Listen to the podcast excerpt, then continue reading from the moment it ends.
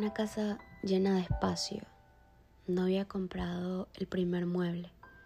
Se comía en el suelo y se estudiaba boca abajo, con los colores rodando por el piso. Si había cierto desnivel en la construcción.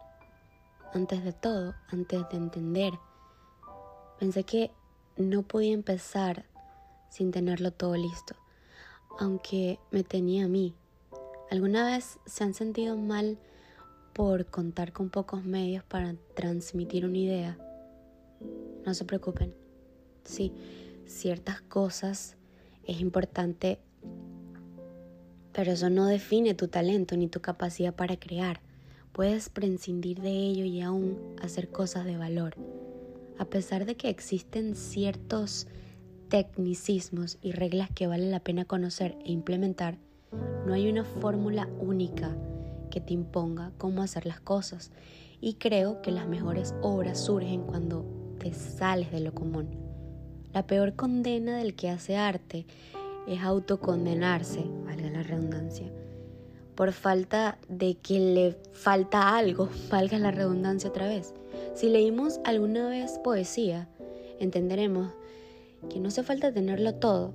Para empezar, deja de presionarte, procura ser al menos un humano decente. Vamos a ponerlo así. Imagina que este escenario estás tú, tienes una tabla de surf, estás frente al mar que tiene oleaje.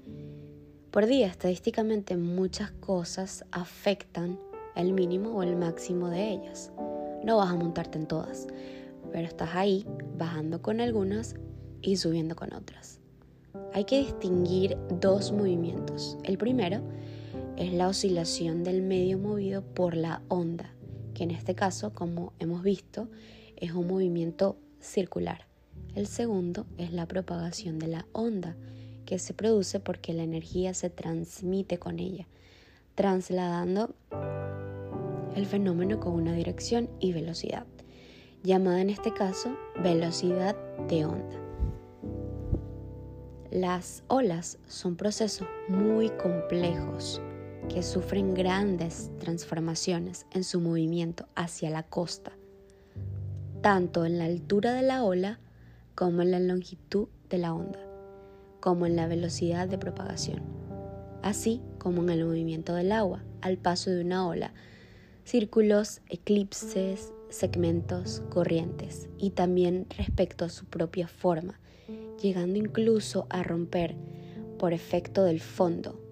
Cuando la ola rompe, el agua se desplaza por encima del nivel medio del mar hacia la costa y como evidentemente no se acumula en la costa, vuelve en forma de corriente por debajo del nivel de la misma ola, formando lo que comúnmente se conoce como resaca.